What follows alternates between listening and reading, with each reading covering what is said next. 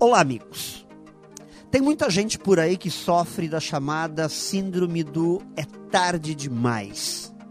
Então, cuidado. Você pode estar sendo vítima dela sem saber. Presta atenção na cena.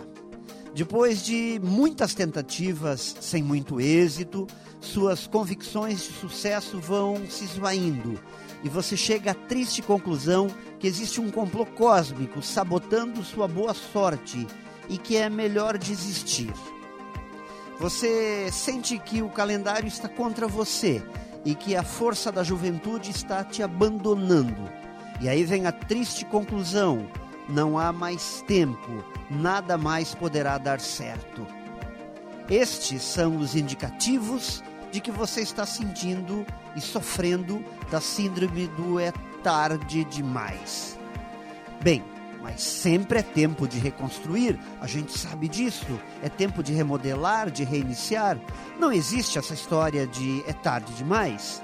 Quando libertamos nossa mente dos padrões e das velhas rotinas, descortinamos um universo de novas oportunidades. É preciso lembrar que a vida recomeça sempre, todos os dias. Nunca somos a mesma pessoa e o que nos cerca também sempre muda. Então, por que desistir se o jogo recomeça sempre? É tarde demais? Que bobagem! Pense nisso e saiba mais em profjair.com.br. Melhore sempre e tenha muita saúde!